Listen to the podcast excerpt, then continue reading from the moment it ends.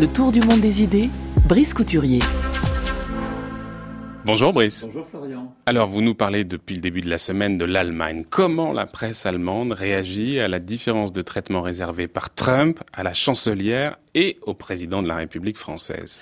Bah oui, visite d'État, tapis rouge, tape dans le dos pour les Macron, froide poignée de main, courte visite pour Angela Merkel. Le Donald n'a pas oublié la manière dont la chancelière allemande avait accueilli son élection. La petite leçon de libéralisme et de multilatéralisme qu'elle s'était crue autorisée à lui administrer à cette occasion. Mais de quel poids pèse l'Allemagne pour donner des leçons à la grande Amérique. Merkel s'était trompée d'époque. Elle se croyait encore à l'ère des Clinton-Obama. Elle n'avait pas compris le tournant que symbolisait l'arrivée de quelqu'un d'aussi extravagant que Trump à la Maison Blanche. Au contraire, Emmanuel Macron, selon Der Spiegel, a très vite compris, lui, ce qu'un tel phénomène signifiait. Sa propre victoire reposant aussi sur un rejet des élites politiques traditionnelles. Et, je cite l'hebdomadaire allemand, il a saisi tout ce qu'il pouvait tirer personnellement de la présidence Trump. Il ne l'a pas interprété comme un accident, mais comme la confirmation de certaines de ses analyses sur le retour du tragique en histoire. Le jeune président français a construit son rapport intime avec le vieux président américain en se présentant à la fois comme son antithèse absolue et son plus proche allié. Trump dit de lui, ce gars est intelligent et il est fort, je l'aime bien, c'est mon ami. Et du coup, il voit en Macron, je cite toujours Der Spiegel, son principal point de contact avec l'Europe. Longtemps, les observateurs ont considéré que sa sobriété et son réalisme permettaient à Merkel de traiter avec efficacité face à des hommes à l'ego surdimensionné. Et il est vrai qu'elle s'est montrée très habile lors de négociations difficiles, tant avec Poutine que face à Erdogan.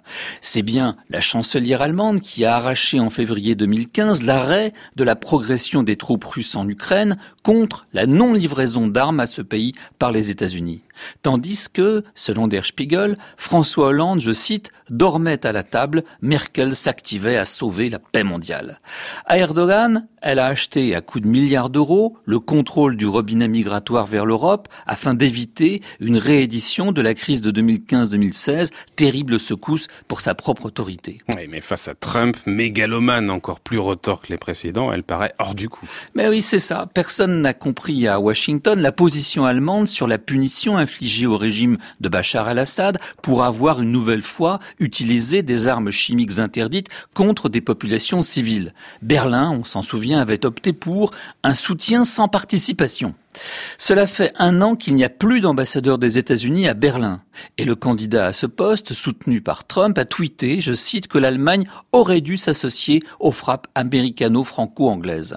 L'Allemagne ayant ouvert en grand la porte aux réfugiés syriens, elle aurait dû avoir sa place à la table de négociation sur l'avenir de ce pays. Mais n'ayant joué strictement aucun rôle militaire dans la gestion de la crise, elle ne saurait prétendre en jouer un quelconque dans son règlement politique, avertissent à présent les États-Unis. Judy Dempsey, Judy Dempsey, qui est la meilleure spécialiste des questions européennes au think tank américain Carnegie Endowment, n'y va pas avec le dos de la cuillère pour fustiger l'apathie du gouvernement Merkel IV. La passivité allemande a de profondes racines, écrit-elle. La classe politique allemande manque de pensée stratégique, elle déteste le risque et elle a très peu de courage. Elle se cache derrière le passé ignominieux du pays pour justifier son pacifisme lorsqu'on arrive dans le dur sur les questions de défense ou de sécurité européenne. Elle se cache derrière l'épouvantable inflation des années 20 et 30 pour justifier une rigueur budgétaire qu'elle propose en modèle aux autres pays et de donner quelques aperçus de l'état désastreux dans lequel le gouvernement allemand a laissé s'enfoncer ce qui lui reste de forces armées. Leurs tornados sont si anciens qu'on n'est pas sûr qu'ils peuvent encore communiquer avec d'autres avions de combat de l'OTAN. En 2017, le rapporteur au Bundestag de la Commission des forces armées a révélé qu'aucun des sous-marins dont dispose le pays n'était plus en état de prendre la mer. Les militaires manquent de gants. Leurs baraquements sont si mal entretenus qu'ils doivent fréquemment les équiper eux-mêmes et à leurs frais en chauffage d'appoint. Judy Dempsey critique vertement le jeu dangereux de Manfred Weber, CDU, patron du Parti populaire européen, qui protège de facto le Fidesz de Viktor Orban.